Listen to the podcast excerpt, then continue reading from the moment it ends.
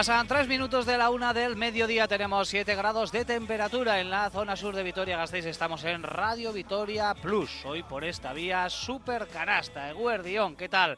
Muy buenos días, bienvenidos a la tertulia semanal de cada domingo aquí en Radio Vitoria en este 3 de diciembre, en el primer programa de este último mes del año 2023, eh, que la verdad es que está transcurriendo rápido, ¿eh? rápida la temporada, ya prácticamente con un tercio del curso completado en esta campaña 23-24 que nos está dejando, como siempre, emociones eh, muy fuertes. No nos podemos quejar, ¿eh? porque aburrirnos precisamente no es que nos estemos aburriendo. Hoy estamos emitiendo, insisto, en nuestra versión streaming aquí en Radio Vitoria Plus. Ahora mismo en la FM lo que tenemos es eh, baloncesto en directo. ¿eh? Te estamos ofreciendo el derby entre Guernica y Cuchabán Karaski. Acaba de arrancar, por cierto, el tercer cuarto con Araski por delante. ¿eh? Ahora mismo se acaba de poner eh, por delante en el eh, luminoso el conjunto de Madeurieta, Guernica 34, Araski 35. Por la tarde, Basconia, compromiso liguero en Badalona, desde donde tengo el placer de saludar. Y además venimos de una gran victoria en Euroliga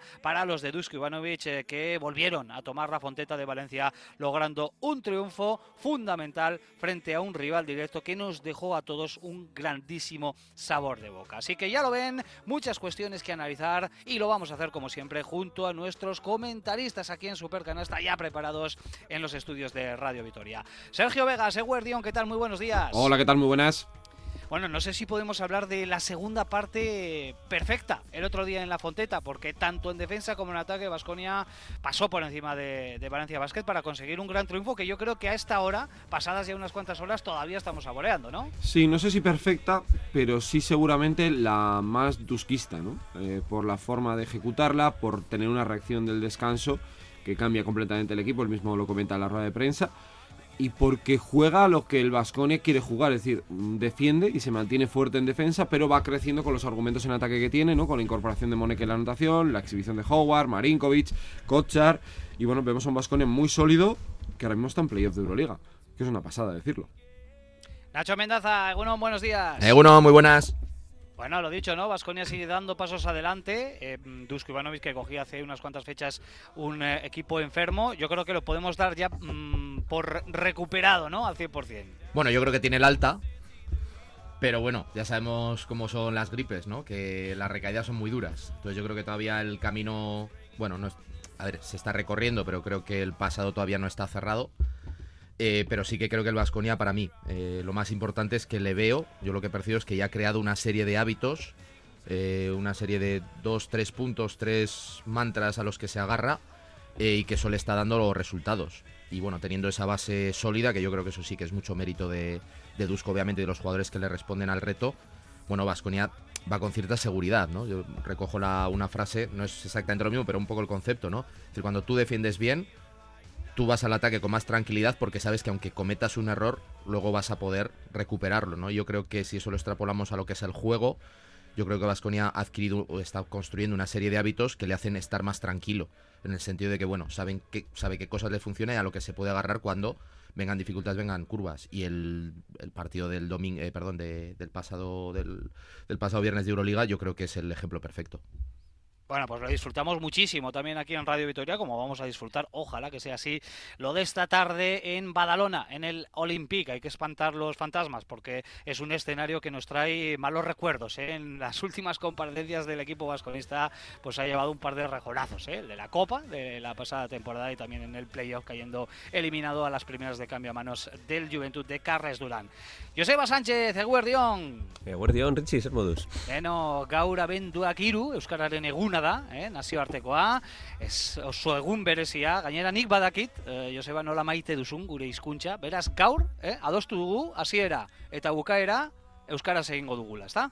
Hala da, bai, gaur eh, hasiko gara eta bukatuko dugu Euskararekin, beraz, eh, posik, posik, bai, eta Euskara maite duten guztiei, basorionak, gaurko gunaren gatik, bai. Horrela os, ospatu behar dugu, ezta, e, gure hizkuntza praktikatzen. Beno, saskibaloiari dagokionez, e, Joseba, garaipen ederra, ostiralean Valentzian, bigarren zatean, bereziki, ja hitz egin dugu horri buruz, e, eta bueno, e, guztiok ikusi nahi dugun Baskonia, ikusi genuen fontetan. Hala da, bai, e, atxeden aldian egin zenion e, elkarrezketa bat aingeruri, eta aingeruk zion e, Baskoniak abatzeko e, hiru aldiz ere egin behar zu- zutela, ez? Eta esango nuke, ba hori, ba, Valentziak pare bat aldiz, edo pare bat kolpela eman zizkiola Baskoniari, baina gaur egun hori ez da nahikoa. Eta Baskoniak abatzeko hirugarren eman behar diozu, eta ez badiozu ematen, berpizten da, eta berpiztu zen, jobarren eskutik, monekenen eskutik, eta bai, duzkoren eskutik. Orduan, bueno, aber e, hau jarraitzen duen, bai. Beno, Joseba, ba, ongi etorri, beti bezala, e, superkanastara, eh? Venga, Gaur gure karpen txiki txiki txikia, eh, egin nahi dugu euskararen egunean, eh, bueno, bukaeran Jos, eh, Josebarekin teknika eta bigei bat ere emango dugu euskeraz. Nire izena Ritxi Gerra da, Norberto Rodríguez teknikan, gaur hasiko gara betiko moduan Baskoniarekin eta Valentzian lortutako garaipenarekin.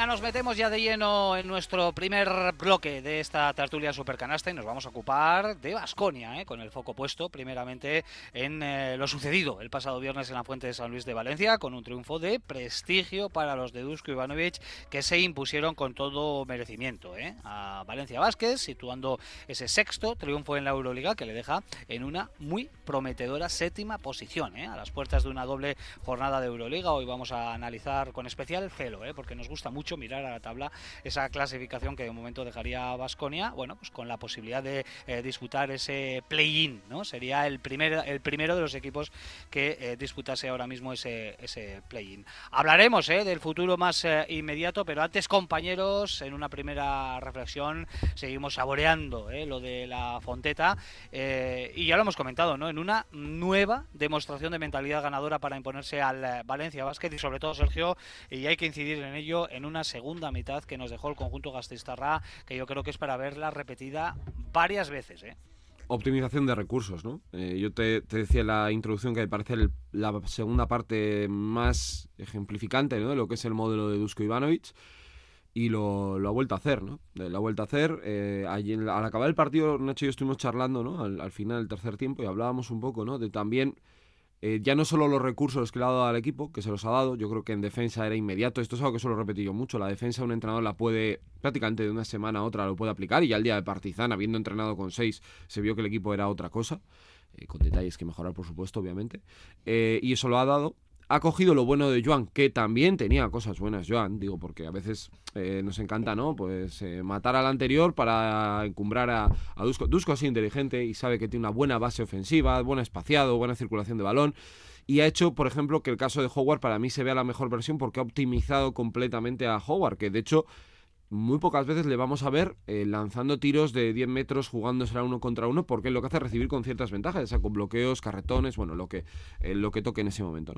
Y luego, sobre todo, eh, está haciendo ¿no? que, que la gente crea y que los jugadores, por lo que él, él aporta, por lo que ven suyo y por lo que escuchan suyo, porque realmente es que en Vitoria bueno, pues decir Dusko Ivanovic es como decir Luis Escola, realmente, o sea, es, es un ídolo, ¿no? Y para el club, pues también, ¿no? Y, todo el mundo está con el run run de cada vez que viene a ganar una liga y, y el no sé qué y la forma de actuar y el tal. Bueno, pues ha conseguido meterse a un equipo en el bolsillo que me alegro mucho por ellos porque me parece un buen grupo, me parecía un buen grupo, buenos chavales y que yo creo que el problema es que no estaban encontrando la idea de juego y hace ahora mismo que Vasconia con una plantilla bastante peor, bastante peor, lo digo en serio, ¿eh? que cuatro o cinco que están por debajo esté jugando muy bien al baloncesto y perdir al día de Mónaco, que yo la del Mónaco la voy a computar como la del Olympiacos, ¿vale? Ganó una, perdió otra, bueno, pues son cosas que pasan, ha jugado el último segundo, tal. Ganó 5 de 6 en Euroliga y en la Copa, en la pelea por la Copa, lo está casi arreglando en caso de que gane hoy. A mí me parece mm, una bueno, una de las gestas. Dijo Dusko que era esta era la más difícil de todas. Bueno, pues de momento está aprobando, no aprobando, sacando sobresaliente. Sí, yo la verdad es que me dejó un poco retomando lo que decía al principio, ¿no? La victoria que ganas, que ganas en Valencia, que lo clasificatorio, es la sensación de tranquilidad que me dio el equipo en el sentido de, bueno, mm, lo que venga adelante, ganarás, perderás, irás más arriba, más abajo, pero es reconocible, eh, es consistente, yo creo que lo que, lo que tiene ahora mismo construido Vasconia y esa tranquilidad me, me hace ser optimista. Yo reconozco que cuando el equipo estaba, como, como dice Sergio, ¿no? 1-4, una cosa así, dices, bueno, vaya, o sea, te viene a la cabeza, vaya Euroliga, vaya Euroliga que nos espera nos puede esperar, vas con un poco de miedo. Y ahora es, a mí el equipo me ha de- devuelto, de verdad te lo digo, me ha devuelto la ilusión. Pero por lo que te decía, ¿eh? no por los resultados, sino por el los hábitos que creo que está, que está construyendo. Y que esos hábitos, bueno, pues a ver, es el ABC del baloncesto, pero hace que hagas un juego que sea atractivo, que igual no es, eh, decía Joseba, ¿no? Sacaron las palomitas. Bueno, igual no son palomitas, pero igual son caramelos. No sé si me explico. El otro día fueron 98 puntos. Mm, bueno, este equipo, bueno, puede dar también espectáculo. Entonces, para mí ese es un poco el resumen, ¿no? Esa sensación, esa buena sensación que me ha dejado por el más más por la forma que por el que por el qué, de alguna manera. Sí, yo, yo igual cuando decía el fin de la era de las palomitas no me refería tanto a, esa posibilidad de llegar a los 100 puntos, sino sobre todo igual un poco más a, un equipo que quizás no sea tan brillante, pero que sí que sea más sólido. ¿no? Yo creo que ahora mismo Vasconia no es ese equipo que- que nos vaya a divertir a todos y nos vaya a levantar de los asientos, pero no por nada, sino porque uno analiza, lo decía Sergio en la presentación, yo estoy completamente de acuerdo, uno analiza la plantilla y tiene tres, eh, tres jugadores que, son eh, grandes estrellas y el resto son jugadores que si los pones en el mercado de Euroliga a lo mejor no encuentran equipo, ¿eh? no nos equivoquemos, o sea, son jugadores, bueno, pues tenemos una plantilla pues la que es. Pero en cambio es un equipo muy sólido. Es un equipo al que hay que matar tres veces. Si no lo, si no lo matas tres veces, eh, revive, revive y revive y revive y se agarra y tiene jugadores que con casta vuelven. Cody, eh, Miller McIntyre se agarra al partido siempre con, con, con- uñas y dientes. Eh, Chima Monek es una pelea constante. Y luego tienes a Marcus Howard, que puede estar eh, mejor, peor o regular, pero que en cualquier momento despierta y te mata. Despierta y te mata. Y eso Joan no lo sabía aprovechar. ¿No creéis, dejo la pregunta un poco para, ¿no creéis que Vasconia tiene un top 10 de Euroliga, un jugador, que para mí es Howard, ¿eh? No sé, no sé si yo se lo dije a Nacho el otro día, para mí te diría que incluso top 7 de Euroliga. Es decir, tienes un resorte que no has tenido nunca, o muy pocas veces, ¿no? El jugador que en el segundo cuarto te, te vuelve a meter en el partido. Que el tercer cuarto también ese momento, que mete los tres triples más difíciles, eh, te vuelve a meter. A mí, yo de verdad tengo la sensación de que Vasconia ha encontrado ahí pues el Misic, el Larkin, el Navarro, el, el, me refiero, el jugador superlativo que nadie tiene. Estoy completamente de acuerdo. Y es que decía tres jugadores. Yo pongo tres nombres encima de la mesa. Eh, Tadas de Kerkes, que si sale al mercado encuentra cualquier equipo Euroliga. Eh, Marcus Howard, que es evidente que, que tiene equipo Euroliga en cualquier sitio. Y casi te diría Costello, y dejo fuera a Moneke, porque Moneke el año pasado eh, fue un descarte Euroliga. No nos olvidemos que fue un descarte Euroliga. Y a partir de aquí, con esas, eh, como le suele gustar a Nacho, con esas lentejas ha hecho un plato, está haciendo un plato dusco que de verdad que es muy apetecible. Que oye, que huele muy bien estas lentejas con, con chorizo y, y, oye, pues a lo mejor no comemos palomitas. guindillita. Sí, la guindillita la pone siempre Moneke, siempre pone la guindillita. Eso es verdad. Bueno, Pero oye, los- es verdad los que estas lentejas saben muy ricas y nos están, nos están, nos están gustando mucho. Los complementos de, de- este plato de, lentejas, eh, lógicamente también tienen que aparecer, ¿no? Porque tenemos esa base de 6, 7, 8 jugadores que siempre emplea Dusko Ivanovic y que la verdad es que están bordando ¿eh? el, baloncesto. Ya los habéis mencionado a todos, ¿no? Hablamos de Howard, de Monek, de Tadas, de Marinkovic el otro día, pero luego tienen que ir apareciendo el resto. Y en este sentido, bueno, eh, ya vimos que eh, la aportación de, Chiosa sigue siendo testimonial. Lo de Manion y lo de Jalifa Diop, vamos a ver si poco a poco van recuperando eh, sus eh, bueno pues una buena versión no después de, de las lesiones que han tenido de, de espalda. Eh, yo me quedo con la buena noticia de Mike Kochar que es otro de los jugadores que está de capa caída esta temporada al que le está costando porque no tiene un alimentador de, de balones no como tenía la pasada temporada con Darius Thompson pero el otro día bien ¿eh? Mike Kochar con nueve puntos seis asistencias y seis eh, y seis rebotes. Bueno pues eh, fue otra de las notas positivas del partido no Sí, para mí, lo comenté además en la retransmisión, fue lo que más me llamó la atención del equipo. Porque por suerte, eh, que Cody Miller McIntyre acabe bien el partido y sea como decía Joseba, ¿no? Un, ancla en, determinados aspectos, se agarra y es un poco también eh, materialización del espíritu que yo creo que tiene ahora mismo el equipo. Lo de Cochar me pareció un trabajazo, además venía a jugar muy poco, creo que fueron ocho minutos, una cosa así contra Manresa, y dices, ¿esto se nos está yendo? Mm, Bueno, ya vimos que no. Y además él crece desde la defensa también. Mm, él está muy activo, con manos, robando balones. El rebote, pues no es una de sus mayores virtudes. Pero bueno, era un, jugador, fue un jugador sólido y creo que Vasconia le dio mucho. Y de hecho, él, acaba el partido cuando muchas veces es Costello, ¿no? Entonces, bueno, es uno más. Y bueno, mm, lo que hemos hablado también en las semanas en las que Vasconia igual te genera más dudas. A mí un aspecto que todavía creo que Vasconia no lo tiene atado, que es el tema de la rotación. En el sentido de, creo que es poco sostenible eh, tirarte cuatro o cinco meses con una rotación importante, me refiero de ocho jugadores. Mm, yo, por lo que veo, también creo que Dusko está intentando corregirlo. El otro día vimos que Manion juega prácticamente ocho minutos seguidos, luego no vuelve a aparecer. Pero sí que hay una voluntad obvia de que, de que más jugadores se vayan incorporando, pero creo que en algún caso está siendo demasiado lento. Hombre, lo que pasa es que el caso de Chioza es que jugó lo que merece. Ah, el otro día el partido que hace, yo creo que Dusko ya ha empezado un poco con, bueno, pues si no estás, no estás. Dusko tiene una cosa, y, y yo creo leer un poco lo que has dicho de Kochar, que es justo, ¿no? Y una oportunidad te la va a dar. Kochar el otro día no juega, juega nueve minutos, ocho, pero sale a jugar el otro día, sale a jugar el viernes, y le ves una actitud defensiva, que es como se va a jugar con el método Dusko, o sea, no hay otra muy correcta. ¿Te saldrá mejor o peor en ataque? Bueno, ya lo veremos. Luego hace muy buen partido. Bueno, Cochar es buen jugador, se mete ganchos de derecha, de izquierdas, pasa bien desde poste bajo, ¿no? No es, no es un virtuoso, pero es un jugador muy, muy eficaz en ese sentido. Y aporta. Pero es que también la respuesta tiene que llegar por parte del jugador, ¿no? Yo, por ejemplo, en el caso de Jalifa le veo muy nervioso y muy fuera de punto, físico. Manion, yo sigo viéndole mega lento. O sea, fíjate que he visto muchos partidos de Manion en, en- con Italia y tal. O con las, le veo lento, pero lento hasta para levantarse de un- para lanzar. ¿eh? O sea, no, sé, es una cuestión ya de, de otro índole. Pero el Crichioza, realmente, si haces una reflexión en frío, Dusko tiene lo mismo. Bueno, ha tenido menos casi que lo que ha tenido Joan. Porque Chioza, pues eso, ayudar. La verdad que no ha tenido ni un partido de 15 de valoración. Que dijo, vaya partido ha hecho este, ¿no?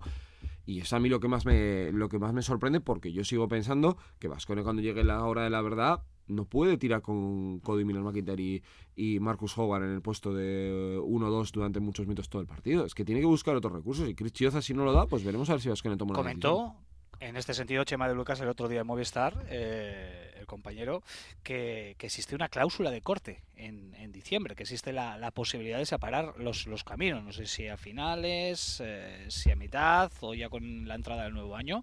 Eh, yo no sé, ¿qué haríais vosotros ahora mismo si tuvieseis esa posibilidad? Eh, siempre depende ¿no? de, lo que tú puedas traer luego en el mercado, porque si lo que hay en el mercado mm, no mejora lo que, lo que ya tienes, pues desde luego no tendría ningún sentido ¿no? realizar eh, un cambio o un, o un corte, pero es, es evidente que ahora mismo Chris Chiosa, eh, más allá de sumar, en ciertas ocasiones está llegando a restarle al equipo. Sí, el- yo creo que el, que el gran problema, yo creo que Cristioza no es un mal jugador de baloncesto y creo que es un jugador que, que en forma podría ayudar, pero yo la sensación que tengo es de que ha llegado absolutamente fuera de forma, el- no, sé, no sé lo que ha estado haciendo en este periodo de inactividad desde que terminó la temporada pasada y, y lo ha fichado Vasconia, pero la sensación que transmite es estar completamente fuera de forma. Eh, aparte que lo preocupante de la situación de este jugador es que, es que cada vez, o sea, está yendo de más a menos, o sea, lo que hacía al principio, que decíamos, bueno, a ver si se va acoplando para darnos más, está siendo justo lo contrario. Los primeros partidos nos ayudó, por lo menos no perdía balones, daba alguna asistencia, tal. Lo que decía creo que era, que era Nacho, ¿no? No sabes cuál es su superpoder. Eh, no, no sabes cuál es su superpoder, pero bueno, no te resta, ¿no? Está ahí en el campo, bueno, pues, pues hace sus cosas. Es que el otro día en, en Valencia se puede decir que ganamos a pesar de Choza. O sea, fue, fue de verdad un, lastre, ¿no? Bueno, y fue gracias a que Cody pues, eh, y Manion, ¿eh? que Manion dio un paso adelante el otro día, pues fueron capaces de sujetar al equipo. Pero es evidente que, que, que si el mercado, si es cierto que tiene una cláusula de corte y el mercado te puede ofrecer, si el mercado te puede ofrecer algo mejor, ¿eh? porque yo creo que Choza está aquí simplemente porque es lo que lo mejor que ofrecía el mercado en ese momento. Si el mercado te ofrece algo mejor, es evidente que, que, que Baskonia intentaría, intentaría cambiar. Yo igual, ¿eh? ¿Qué haríais, Nacho? Sergio. Eh, a- amén a lo que ha dicho Joseba, vamos. Yo creo que está más fuera que dentro. O sea, no sé, igual me equivoco. y ojalá me equivoque en el sentido de que si me equivoco en lo que voy a decir es que a Kioza le ha ido bien. Pero yo creo que es ahora mismo es un... Bueno, es cuando se cumpla el plazo, si es verdad que hay ese corte, mm, va a ser un adiós. Es que hay que acordarnos que a finales de año hay un momento, esa ventana, de los que han jugado Euroliga pueden cambiar de equipo, que eh, en los últimos años ha habido algún movimiento en ese sentido. Eh, La joya de la corona seguramente sea Kevin Pangos, no digo para Vascon, eh, digo en general. Eh, y va a haber... Igual también. No, también, también, pero me refiero que no puede ser una ventana de oportunidad para que algún equipo en Euroliga quiera rehacer cosas, ¿no? Quiera cambiar algo, quiera aprovechar. Y yo creo que ahí Vasconia se tiene que mover sí o sí, porque esto es otra vez un poco, y lo hablábamos eh, con el partido del Valencia. Valencia tiene un problema en el 2 evidentísimo desde el primer momento. Tú te puedes convencer con Cassius Robertson, con Jared Harper y con quien quieras. Tiene ese problema. Y Vasconia, por mucho que Cody lo está haciendo muy por encima de lo que esperábamos todos, sigues teniendo un problema en el base. Porque tienes tres y solo te vale uno, realmente a día de hoy, ¿no? Y Manion ojalá eh, vuelva otra vez a, ser el jugador que hemos visto, pero la realidad es que ahora mismo estás jugando Euroliga y ACB solo con un base. Eso sí, el base es el siguiente Polonara o el siguiente Jordi Trias. Es que además el, problema en el base repercute en más jugadores, porque yo creo que la falta de tono ahora mismo de, de Jalifa Diop está debida también a que el- Jalifa Diop no es un jugador al que tú le puedas dar el balón al poste bajo y te haga canasta. No. Necesita un base que le ponga el balón arriba. Si no tiene un base que le ponga el balón arriba, Jalifa Diop va a tardar mucho más en volver al partido. Mike Kotsar lo mismo, estábamos hablando de los problemas de adaptación. El otro día eh, Kotsar vuelve a ser el Kotsar de inicio de temporada que se busca la vida y es capaz de, de anotar desde el poste alto y hacer sus cosas. Pero no es ese jugador, son jugadores que necesitan de un base que les dé de comer. Y ahora mismo, pues, pues eh, gracias a Dios, Cody está dando de comer y el otro día Manion, bueno, pues, pues lo hizo también, pero, pero yo creo que necesitamos un generador diferente. Bueno, pues el problema con el base que parece no desaparecer, ¿eh? lógicamente, porque, bueno, pues eh, Marion sigue con sus problemillas físicos, Chiosa eh, con, bueno, su falta de, de adaptación al equipo y, el otro día, por ejemplo, bueno, su primera aparición fue de 29 segundos ¿eh? sobre la cancha sin mediar faltas, ¿eh? porque sí que es cierto que Jalifa Diop también estuvo poco sobre la pista en esa primera irrupción, pero porque cometió un par, un par de faltas. Así que, bueno, son situaciones que vamos a ver si poco a poco van teniendo su solución para que Dusko Ivanovic disponga de más herramientas sobre la pista para afrontar los, los partidos, porque ha vuelto Nico Rocabópulos. Eh, el otro día no entró en el roster. Veremos si hoy frente a Juventud está, pero por primera vez Dusko tiene a los 13 disponibles. Y esto es noticia, y noticia positiva. Muy positiva, muy positiva. Yo tengo ganas de ver qué trama Dusko con Rocabópulos, ¿no? Primero tiene que llegar a una mejora física, cuando le veamos jugar, ¿no? Un poco, me refiero de, estar más fino, ¿no? Jugando. Yo le veía como sin, punta de velocidad, que yo he visto jugar en Promitas Patras y el año pasado estuve viendo algunos partidos también. Verle un poco más rápido para la élite. eh, y él puede ser un jugador muy desequilibrante porque creo que un poco los sistemas de juego los puede aplicar para, para Nikos y puedes tener un jugador que desde el banquillo te dé, bueno, pues siete puntos, ocho puntos, ¿no? De un tirador, de un jugador eh, vertical, jugador que incluso te puede jugar de cuatro, porque este yo creo que es otra de las conclusiones que estamos viendo. A Dusko no concibe a Costello de cuatro, ¿eh? Porque eh, tiene a Jalifa Diop, tiene a Cocha, pero pone a Dani 10 antes de colocar a Costello con Cocha. Es decir, ya hay una tendencia ahí. Eh, Entonces necesitas incluso la posibilidad de que Tadas pueda jugar de 4 o él pueda jugar de 4 para acompañar esos minutos de Moneque. Creo que él tiene una ventana de oportunidad tremenda y te puede dar un salto de calidad eh, dentro de su dimensión, ¿no? De ser un jugador de primer año eh, que te puede ayudar bastante.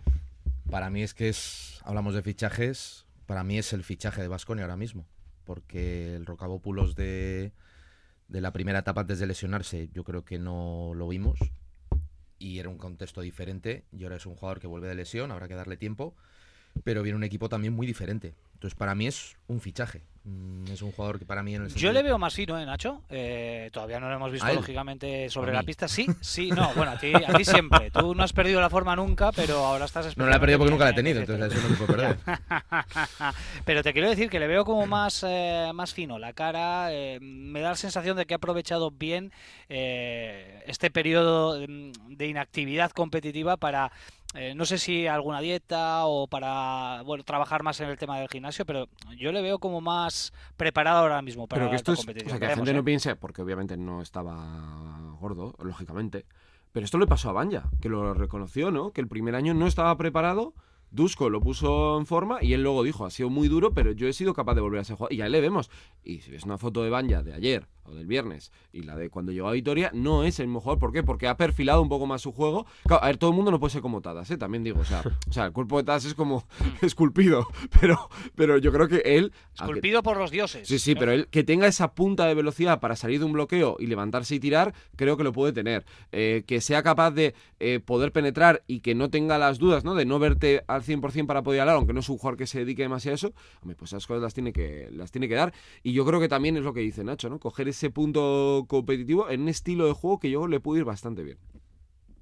Bueno, pues todos esperamos ver a un eh, Nikos Rocaopoulos, quién sabe si ya esta misma tarde frente al Juventud de, de Badalona, porque bueno, tiene que efectuar un descarte, Dusko Ivanovic, veremos cómo está Marcus Howard, ¿eh? porque el otro día acabó de la espalda otra vez un poquito fastidiadillo, ha tenido muy poquito tiempo para, para recuperar, así que estamos expectantes ¿no? sobre cuál puede ser el descarte, porque este año no tenemos la posibilidad de conocer los descartes con antelación, como sucedía hasta ahora, así que habrá que esperar prácticamente a poquito antes del salto inicial de ese partido que arranca a las seis y media en Badalona eh, frente al, al Juventud. Ya por cerrar un poquito el tema de Euroliga, de ese partido de, la Fonteta, oye, eh, ¿cómo le ha cogido la medida Vasconia a Valencia Basket? Quieras o no hay rivalidad, porque la hay, son dos equipos ahora mismo que son rivales directos en todas las competiciones que disputan.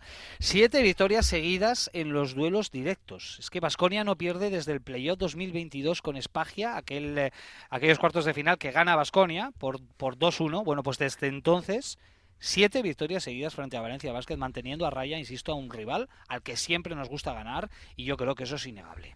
Yo, fíjate, no creo en, en- en este tipo de, de- de rachas. Yo, creo que son más casualidades que, que- que causalidades, ¿no? Eh, porque podríamos hablar también de que esta tarde jugamos con Juventud y nos ha ganado los últimos no sé cuántos Sí. de... No, no, no sé. Sí que es cierto que, que creo que hemos tenido la suerte de pillar a Valencia en, en un momento anímico muy malo. Porque yo creo que el, el baloncesto muchas veces es un, de- es un estado de ánimo y el estado de ánimo de, de Valencia en el último cuarto del otro día era- era un... Era un o sea, ver, ver las caras, ¿no? Las caras de los jugadores, bueno, pues, pues, pues eran un poema, ¿no? Eran un poema. Y yo creo que hemos tenido la suerte de pillar a Valencia, tanto en Liga como en Euroliga, en un momento propicio para Vasconia y que en circunstancias normales, yo de verdad, ¿eh? yo califico casi de milagro este, este tipo de cosas. O sea, ir a la fonteta, eh, ver, analizar la plantilla que te ponen delante el, el Valencia, ver la nuestra y salir de allí con la victoria en el último cuarto y como sale Vasconia, yo creo que, que es de esas cosas que, que solo con Dusko, ¿no? Only made in Dusko. Yo creo que aquí hay, bueno, pues a ver, eh, probablemente si hablas desde la perspectiva de, de Valencia, eh, será, habrá matices, pero desde la de, de Vitoria un poco lo que siempre se ha recibido desde allí, o lo que ha trascendido de allí hacia aquí, era un poco siempre poner en duda, pues, eh, Plaza Euroliga, méritos, no sé qué. Claro, yo creo que da especial gustito eh, decir, a ver, bueno, podemos hablar de muchas cosas, pero mm, se ha ganado. Entonces, bueno, yo creo que. Yo no sé hasta qué punto eso llega a permear un poco y les llega a los jugadores, yo no lo sé.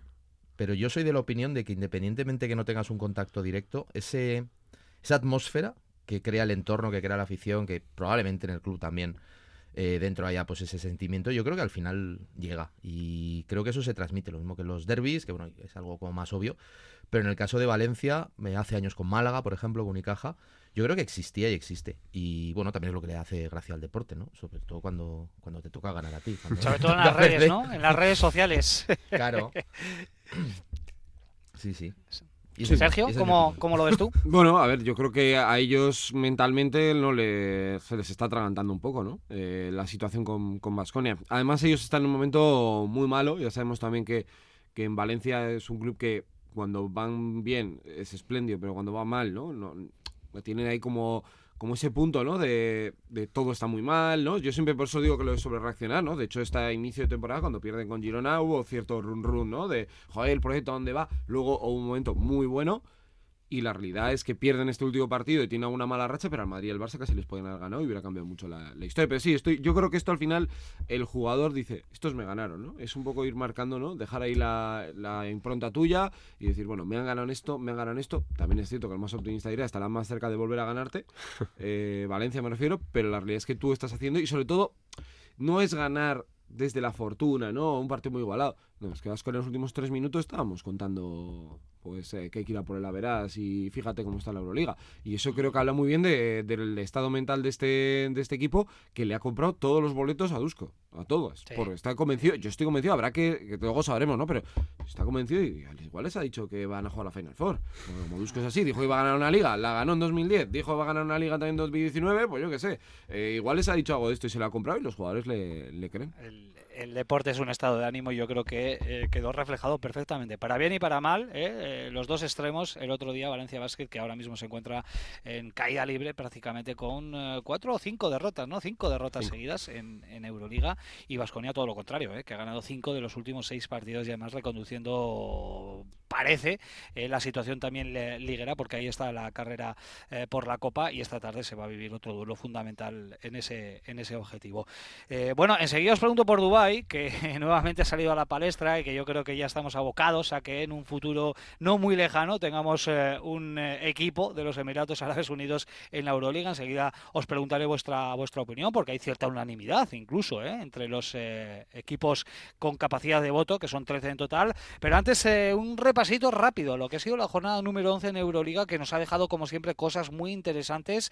Y yo creo que la principal, ya la derrota y el fin, y el fin de una grandísima racha del Real Madrid, que estaba sin fallo en la Euroliga. Y tuvo que llegar un tal Jan Madar en la eh, prórroga para darle la victoria a Fenerbahce y romper esa racha magnífica, por otra parte, del conjunto de Chus Mateo.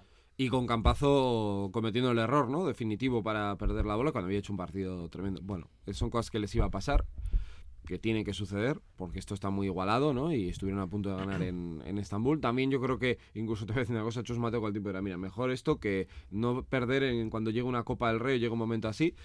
Para mí me sigue pareciendo el equipo que más diferencia tiene con el resto. Creo que la baja de Yabusel sí la pueden estar notando en algún momento, porque es la única posición que no tienen doblada realmente con un 4 de nivel. Puede jugar Deck, puede jugar Gesson, son muy buenos jugadores, pero no es un 4-4. Eh, pero es un equipazo. Pero luego el resto, bueno, pues eh, ahí estamos viendo cómo Mónaco ya coge su espacio. Eh, F está empezando a tener dudas ahora con Erden Chan y se ha movido en el, mercado ficha Mike Down. Como eh, ahora mismo entre el tercero y el casi el, te diría, ¿no? Entre y Estrella Roja hay tres partidos, hay cuatro. Es que está todo muy igualado. Entre el tercero y el decimocuarto, es decir, 12 equipos, eh, dos triunfos, tan Es solo. que- es que está todo, o sea, está todo dicho de si la competición es buena o no y si hay nivel y dónde está Vasconia. Y fíjate que decía eh, Tusk con rueda de prensa, ¿no? Que, que las ventajas de 20, de 20 puntos hoy en día, en la, tanto en Euroliga como en, como en ACB, realmente no son significativas, ¿no? Esto antes, un equipo que ganaba de 20 y perdía un partido, eh, pues podías decir que ha sido una debacle. Hoy en día es el, el- el pan nuestro de cada día, ¿no? Fíjate simplemente esta semana eh, cómo Vasconia le remonta a Valencia en un, un menos mucho, no me acuerdo cuánto fue, pero un menos mucho. Eh, cómo el partido que habéis comentado del Fenerbahce con el Real Madrid iba ganando de 20 el, el Madrid, incluso de 15 a falta de 5 minutos y acaba perdiendo el partido. Eh, podemos hablar también del Partizan con el con el, El de Baskonia contra las Bell. con esto Vasconia Asbel. Bueno, eh, ayer la NBA, luego comentará Sergio, ¿no? Iba ganando de 23 los Warriors a los, a los Clippers y le mete un triple en el último segundo y pierden el partido. Las distancias no, no existen.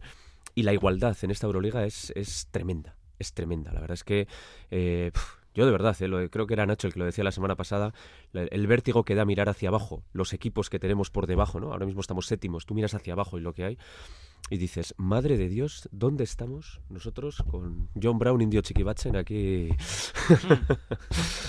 Impresionante. Sí, es una pasada. Perdón. Eh, y bueno, yo retomo un poco lo que has comentado de Dubai. Mm, parece como que sí, porque se vuelve a oír. Yo, sinceramente, y aquí me mojo, creo que sería un error gravísimo de la Euroliga. Sinceramente. Abrir la puerta a ese tipo de opciones. Yo creo que sí. Lo que pasa que, eh, Nacho, se está hablando de un auténtico dineral. Eh, todos sabemos, el debate está ahí, ¿no? Si se está prostituyendo en cierta manera lo que es una competición, ¿no? Eh, valga, valga la expresión. Pero está hablando de 150 millones de euros. Sí, Es una eh, barbaridad. Pero sí, sí, sí. A ver, yo lo exagero mucho para que se me entienda. Pero te pueden ofrecer 150 millones de euros para que atropelles a alguien y yo no los cojo. Casi seguro. Eh, es una exageración, ¿eh? y que, que me perdonen los oyentes por, por la burrada, pero me refiero que el, el espíritu, o sea, el, el producto que tú has creado, mm, las virtudes y los, los fallos que tiene, es por, por bueno, tú has elegido un- un- una configuración y un espíritu y una, una idea. Eh, a mí me parece que abrir la puerta a Dubai, mm, por mucha pasta que sea, creo que es traicionar esa idea o, montar un producto totalmente distinto, eh, que también puede ser el camino. A mí particularmente creo que ese producto no me gustaría, eh, como no me gusta tampoco el producto, por ejemplo, de NBA es maravilloso, pero a mí no me gusta. Y el de la Euroliga yo creo que perdería mm, su identidad, sinceramente. Pero sobre todo por el equipo, dices, ¿no?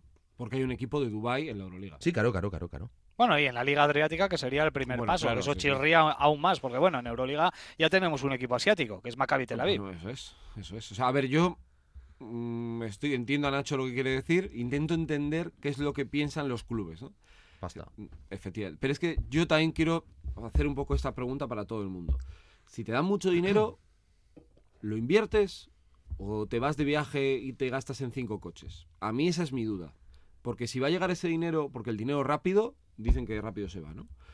¿Va a ser para pagarle a Tavares 6 kilos, fichar a un jugador NBA, traerlo aquí? ¿O va a ser para que haya eh, no haya clubes deficitarios o que dependan de clubes de fútbol para poder pagar o que haya una mejora salarial para todos, que todo el mundo viaje en charter, que todo el mundo tenga plantillas de 14 jugadores? ¿Va a ser para eso? Porque si es para eso, Para o para remodelar el, el Palau. O remodelar el. Bien, me refiero, ¿va a ser para hacer una Euroliga mejor? ¿O va a ser para jugar a ser millonarios y traer a Dwight Howard, a Kyrie Irving y a no sé quién para hacer unos cuantos eh, tweets y tener muchas interacciones? Esa es mi duda. Yo creo que va más, más por los- la segunda lectura que has hecho, pero a mí eso me preocupa, ¿no? Si eh, estás obligado a meter un equipo de, de Dubái, de Emiratos Árabes Unidos, para hacer sostenible una competición tan bonita y que se vende tan bien eh, como es la Euroliga y que despierta el interés de todo el aficionado al baloncesto, yo creo que la Euroliga tiene un serio problema. Lo que pasa es que yo eh, también tengo un debate con, con que está también lo del fútbol, ¿no? Que se va a saber dentro de poco si pueden organizar ellos su Superliga y tal. Es que el baloncesto mueve tanto. Es mi duda, ¿eh? La Euroliga mueve tanto. O sea, a mí me encantaría que moviera eh, montañas. No soy dudoso, además, de, de hablar mucho de, de Euroliga o de baloncesto europeo. Pero es que yo a veces pienso que, que pensamos que tenemos más. O sea, como competición me parece top. Pero creo que como mercado sigue siendo muy pequeño. No estoy justificando lo de Dubái, ¿eh? que quede claro. Simplemente estoy intentando entender un poco todo. ¿eh?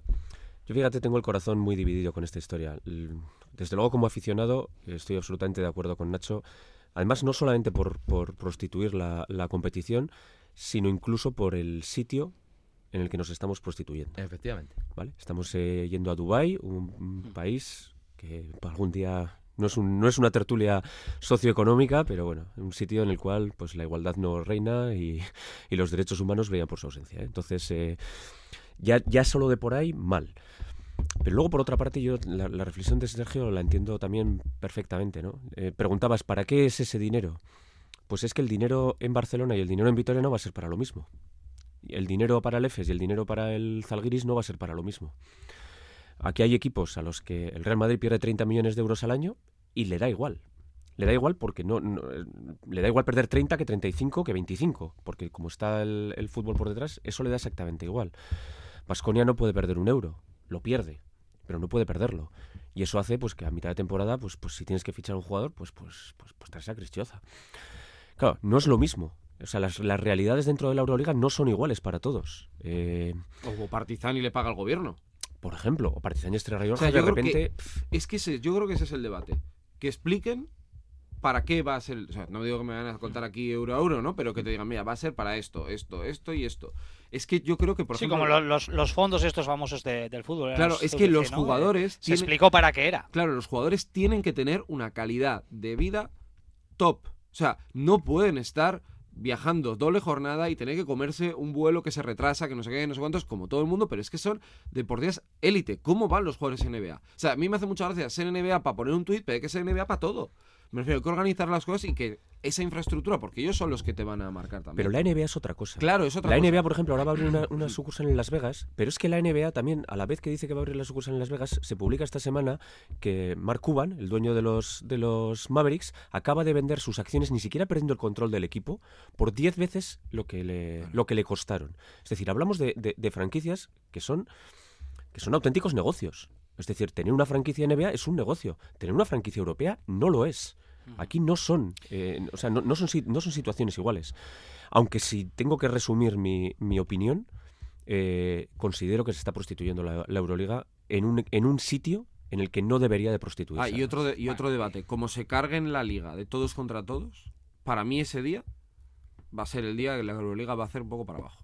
O sea, Bueno, me es gusta algo es una opción una opción que ahora mismo eh, parece estar descartada ahora mismo ¿eh? lo de los grupos te refieres Sí, ¿no? sí, Lo o sea, las, eh, yo creo que 20 es lo que soporta.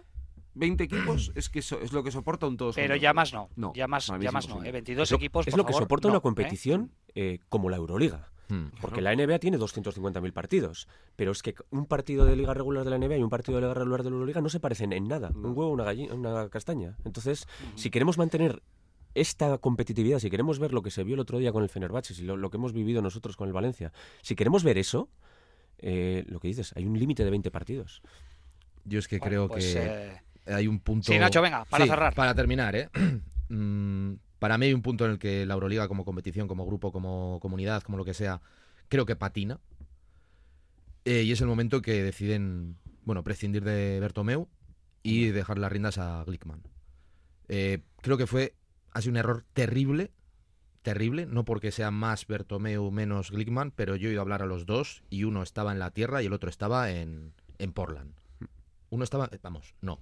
Y yo creo que aquí te voy a decir que la ambición eh, de algunos equipos o de algunos clubes o la visión de algunas de alguna zona eh, bueno de, de la Euroliga de la configuración de la Euroliga yo creo que se equivoca se equivoca y esas prisas o esa ambición yo creo que un poco irreal eh, nos está llevando todo esto. Ahora mismo a un momento de mm, zozobra y de no saber muy bien por dónde tiras Bueno, pues la polémica que está servida, el eh, debate que está ahí, está en, la calle y, por supuesto, eh, seguiremos analizando eh, cada uno de, los movimientos, pero ya, vemos que el baloncesto tampoco va a ser pionero eh, con todo esto, porque ha habido otros deportes que han caído en la tentación de los petrodólares con anterioridad y parece que el baloncesto pues va a ser el próximo con la inclusión de ese nuevo equipo. Ya se está hablando incluso de si Pesic puede ser el entrenador, el que lleve las riendas de este nuevo equipo de los Emiratos Árabes eh, Unidos. Me gustaría darle más minutos en este programa a este tema porque tiene mucha amiga, pero tenemos que seguir avanzando, ¿eh? que nos quedan 15 minutos tan solo por delante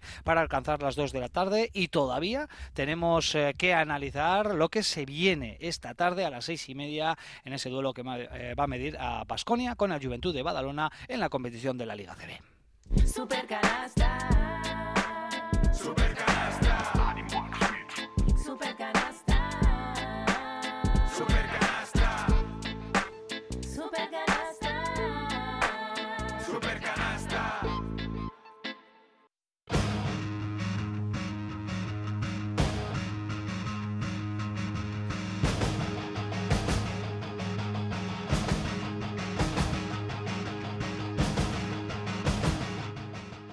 Hablamos de la Liga CB. Desde ayer se disputa la jornada número 12 con eh, este, eh, con esta jornada. Son seis fechas ¿eh? para decidir el tema de la Copa. Ayer con cuatro resultados, el Zaragoza 82, UCAM Murcia 76, el Unicaja 91, Manresa 77, el Girona 107, Andorra 104, partidazo con prórroga incluida y la sorpresa de ese primer turno de partidos nos la dejó el Obradoiro que se impuso al Tenerife en el Santiago Martín 87-92. Ahora mismo un par de partidos en juego, uno ya muy decantado en el Wizzing Center, el Real Madrid haciendo los deberes frente a Breogán 58-37 y el Gran Canaria ahora mismo en el descanso largo se impone por 10 puntos al Thunder Valencia. Granca 46, Thunder en Valencia 36. Por la tarde tenemos eh, triple cita con doble ración a las 5, Barcelona Granada y Valencia Basket Bilbao Basket y cerrará compañeros nuestro partido a las seis y media en el Olympic Juventud Basconia. Antes hablaba Joseba de esos fantasmas eh, que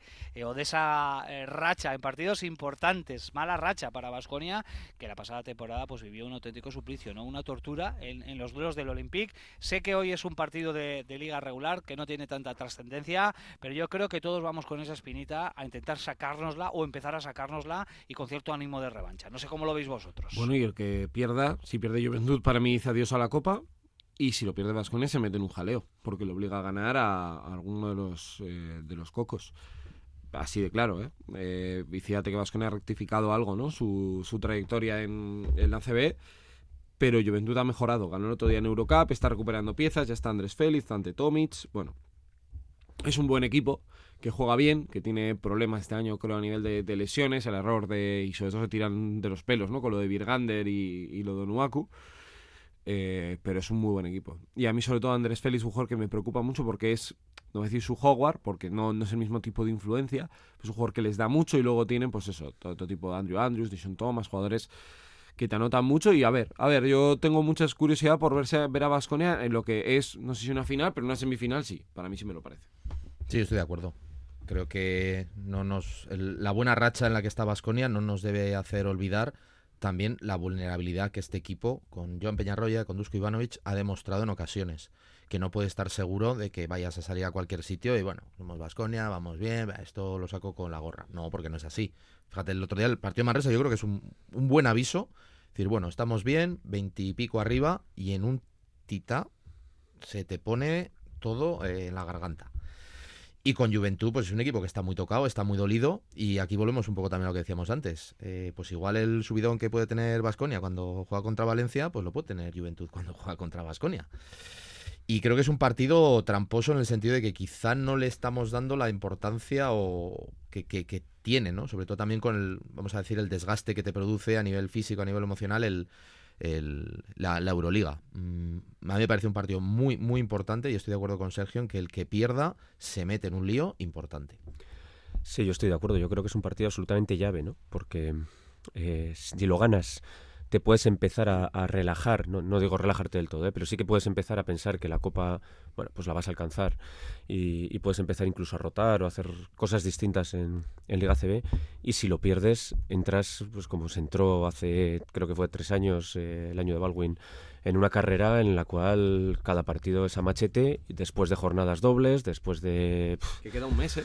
El 7 de enero se sabe qué equipos, bueno, en teoría antes, ¿no? Pero qué equipos van a estar en la Copa. Y el último partido es contra el Madrid, por eso. que supongo que te va a ayudar en todo caso, en necesidad, ¿no? Te crees que Madrid, Barça, Tenerife son tres rivales que te quedan por el camino. Sí, pero si tú ganas hoy y luego tienes Claro, en casa con el Thunder, el Thunder Palencia, bueno, pues eh, Sí, sí, es cierto que, que, que encaras ya de otra forma, pues las rotaciones, eh, la presión, lo encaras de otra forma, ¿no? Pero si pierdes hoy, es lo que decía Nacho, o sea, es que se te pone se te Mm, pone no, bueno. las canicas arriba y Al final ganar hoy, eh, ganar hoy lo que significa eh, es que en las cinco jornadas restantes eh, para terminar la primera vuelta pues tengas que sacar un par de victorias o tres, pero con un par y buena verás, es decir, para alcanzar las nueve, los nueve triunfos, ¿no? Que siempre colocamos como el- límite, ¿no? El, el- el margen, ¿no? Para poder estar en, en la Copa. Bueno, desde luego eh, para hoy para Vasconia sería importantísimo y más teniendo en cuenta que después de esta salida, esta mini gira mediterránea, vamos a decir, Valencia más Juventud, va a tener que afrontar cinco partidos consecutivos en casa, ¿eh? entre Euroliga y Liga, cinco partidos en casa, con un puente de, de diciembre, con partidos en días festivos, cada dos, cada 48 horas estaremos en, en el Huesa, en definitiva nos vamos a hartar. Yo voy a llevar colchón allí para dormir. Se- allí nos quedamos, ¿verdad? ¿Eh? Montamos la tienda de, de campo. Y así lo vemos entrenar Bueno, a Dusko. pues eh, le va a venir bien a- al equipo, ¿eh? no tener tantos viajes. También es cierto que después de esa secuencia de cinco eh, partidos seguidos en casa, tiene que hacer cinco desplazamientos consecutivos para finalizar el año 2023. Eh, va a ser un periodo navideño de muchos viajes, de muchos desplazamientos para el equipo y también para un servidor, ¿eh? que ya está mentalizándose de que va a estar muy poquito tiempo en casa durante la segunda quincena del mes de diciembre. Venga, dejamos eh, baloncesto ACB y eh, tenemos asuntos internos, ¿no, Nacho? Ah, ¿Has sí, traído sí, algo? sí. Pues venga, vamos con los asuntos internos de Nacho Mendaza.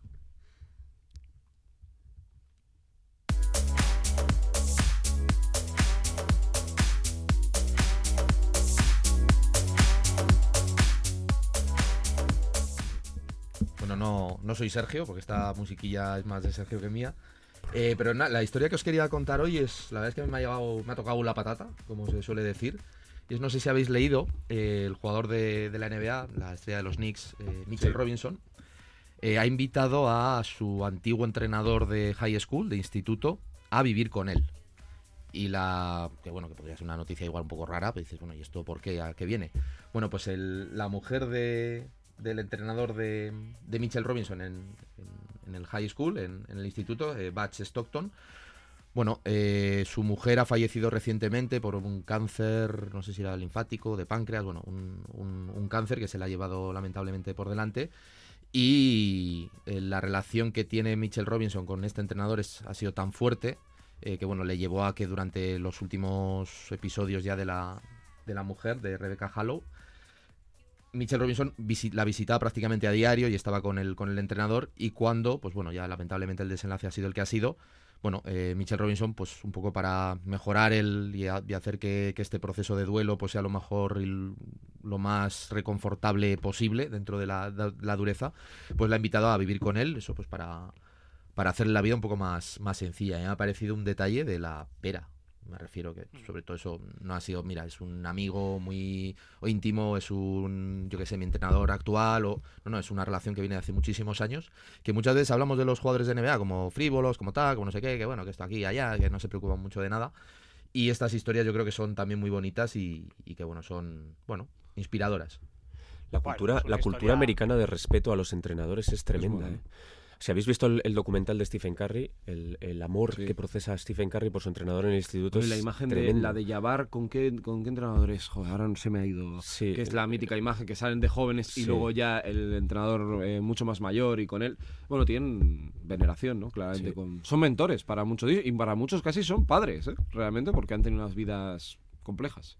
Historias eh, bonitas con esos eh, lazos eh, que crea el, el mundo del deporte, en este caso más concretamente el mundo del baloncesto. Tenemos en la prórroga el partido en Maloste, ¿eh? Araski compitiéndole muy bien a uno de los eh, equipos eh, eh, más potentes de la categoría. Ahora mismo está ganando por 3 en ese tiempo de bonus. 63 eh, Guernica, Araski 66. No olvidemos que hoy tenemos un día deportivo aquí en Radio Vitoria tremendo. Está jugando Araski. En 5 minutos arranca también el Deportivo a la vez su partido frente al Mallorca. Y a partir de las 6 de la tarde, 30 minutos antes del salto inicial, estaremos en el Olympique de Badalona para trasladarte todo lo que suceda en ese duelo entre Juventud y Basconia. Ya que hablamos de NBA, bueno, pues llega eh, Sergio Vegas con eh, su sección. Veremos qué sintonía, ¿eh? porque eh, las estamos mezclando un poquito, así que sorpresa ahí, Norberto Rodríguez. A ver qué sintonía nos pone para hablar de la mejor liga del planeta. Me gusta que se respeten las sintonías. Bueno, muy bien, no, me gusta. Eh, bueno, de la NBA hay muchas cosas que, que contar. Eh, por ejemplo, Luka Doncic, que bueno, pues ha tenido paternidad este hace muy poquitos días, eh, hace triple dobles y ha vivido uno de esos momentos un poco por lo que hablaba antes Joseba, ¿no? De los parciales. Está el partido decididísimo y hace un 0-30 de parcial. Eh, Dallas Mavericks a Oklahoma City Thunder, tremendo la verdad, eh, lo de Dallas Mavericks y lo que está haciendo ahora mismo el equipo de, de Luka Doncic, que no es candidato número uno de MVP porque han sido las primeras como valoraciones y tal eh, para, para los galardones y aparece el número uno, Jokic, otra vez, otra vez Nikola Jokic que se podría llevar ese MVP. Sobre este tema, por cierto, hay una cosa que me llama mucho la atención, hay un podcast de Alperen Sengun, que es jugador turco, que estuvo en el podcast de, de Paul George hace, hace poco y contó que él nunca lo había hablado con Jokic, pero claro, que para él es como un referente y que Jokic no tiene ni redes sociales, es una- un tipo que va un poco por libre, ¿no? Pero que a él le hace mucho ilusión porque dice, yo creo que le ha llegado porque cuando me ve me dice, estás haciéndolo bien, chaval. ¿Sabes? Como que tiene un respeto por él. Y dos cositas más. Una, eh, buena noticia, el hijo de LeBron James, que sabéis que tuvo un problema cardíaco, está preparado para volver, así que veremos a bien en qué situación y cómo, cómo responde, pero una buena noticia. Y la otra, que yo creo que es lo que a todo el mundo le está llamando la atención con el In-Season Tournament, la Copa, ¿vale? De la NBA, es que hay competitividad en noviembre. Se pelean por el basquetaveras, hay partidos emocionantes, no hay descansos. La gente está flipando, claro, es un éxito total. Vamos a ver cómo, cómo acabar culmina todo. Sí, sí, cómo culmina todo Ah, en, no están en Las. Vegas, claro. No están acostumbrados. Y, pero la verdad que está siendo una sorpresa porque los propios fans de NBA, que a veces un poco reacios a decir que igual la NBA no tiene ese nivel de competitividad como puede tener el baloncesto europeo, lo están disfrutando mucho porque es baloncesto, pues eso, competitivo y de gran nivel. Hubo una anécdota muy, muy curiosa en Boston, que tenía que ganar Boston de más de 23 puntos, iba ganando de 30 y, y se puso a hacer un hack a Drummond, a Sí. Andre Drummond, y fallaba los tiros libres. Y entonces el entrenador se le acercó al entrenador de los ¿qué haces si ganas de 30? Y dice, ya, ya, pero es que tengo que ganar de 23. Claro, claro, claro, claro. Es que, esa es, la, es que eso es lo bonito. Y yo creo que habla también un poco de, de ese punto de NBA que también va innovando, ¿no? Hay cosas que te gustan más o menos. A mí lo del All-Star, por ejemplo, me parece un poco churro. Pero esto, pues la verdad que está, está muy bien. Han tomado una buena idea que viene desde Europa. Bueno, Sergio, ¿listo? ¿Alguna noticia más? No, ¿O no, si lo- el otro tema está lo del caso de Josh Giddy, que os lo comentaba el otro día. Ahora están hablando de, bueno, pues lo que suele pasar en este tipo de casos. Eh, habla la chica, hablando el jugador, se habla de que no le dijo exactamente la edad que tenía, que no sé qué, no sé cuál. Es el otro tema que se está comentando muchísimo ahora mismo en la, en la NBA porque puede marcar mucho, por supuesto, la, la carrera del jugador australiano. Bueno, pues dejamos la NBA y cerramos este supercanasta vía streaming a través de Radio Vitoria Plus con nuestro broche de siempre, con la técnica y con el 2 más 1.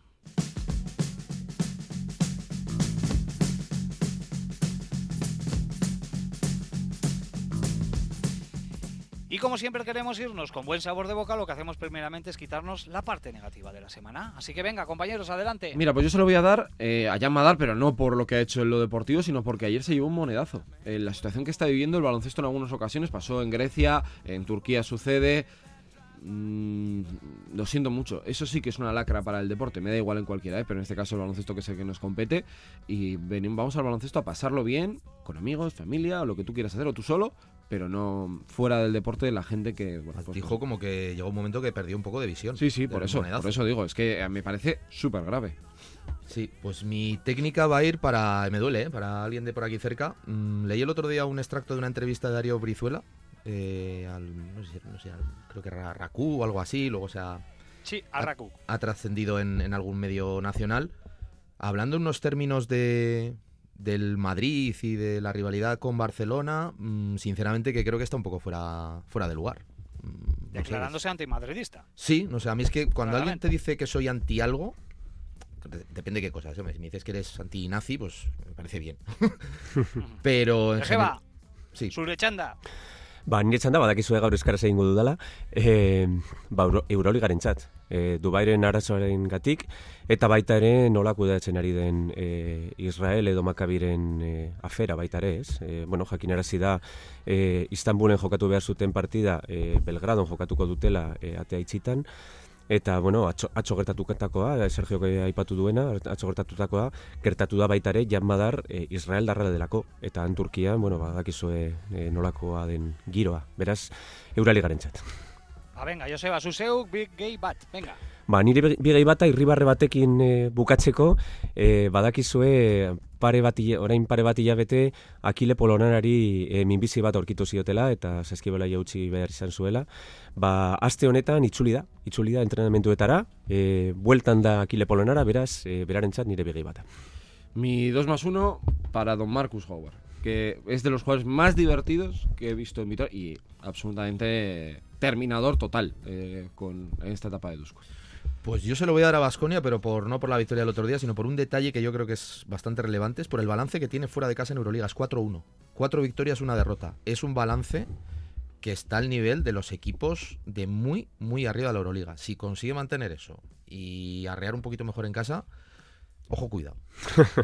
Ojo, cuidado ahí. Bueno, pues con esto finalizamos. Real Madrid 72, Breogán 47, Gran Canaria 48, Palencia 36 y el eh, partido de Araski, que creo que ya ha llegado a su fin. Vamos a actualizar el resultado. Ha ganado Cuchabank Araski. En Vaya Malos manera de cerrar Supercanasta, ¿no? 64, Araski 66 en el tiempo de prórroga. Gran victoria en el derby vasco, que yo creo que le mete de lleno, ¿eh? Ahí en la pelea por la Copa de la Reina, que recordamos, esta temporada se va a disputar ahí, en la tierra de las gambitas, en Huelva. Lo dije ¿Quién hace dos semanas y no me hacíais caso ni Olga ni tú, ¿eh, Richie? No, no, no estábamos eh, muy por la labor, pero yo ya me subo al barco. Con esta victoria ya me vengo bastante arriba. Joseba Sánchez, Sergio Vegas, Nacho Mendaza, ha sido un placer como siempre. Agur. Un abrazo. Agur. Agur. Aquí lo dejamos. No hemos podido empezar con nuestro rap, pero aquí tenemos a nuestro Super Shock con el rap de Super Canasta para despedir en esta edición vía streaming. Os esperamos a todos ya en la FM a partir de las 6 de la tarde con el Juventud Vasconia. Hasta entonces, un fuerte abrazo. Agur. Sin pelos en la lengua, lo que damos aquí no te lo venden en la tienda Big Bat. Neskaio kalari guztientzat Berdintasunaren aldez bazabi zemendikat Kamisetak izerditan, landa lan astean zehar Eta asteburutan erakutsi behar Mi técnica para el que busca prensa rosa Para las canchas que se ven por la calle que son de mofa Amor para el que escucha esto cada fin de Y si no puedes, lo tienes online, programa líder. Supercanasta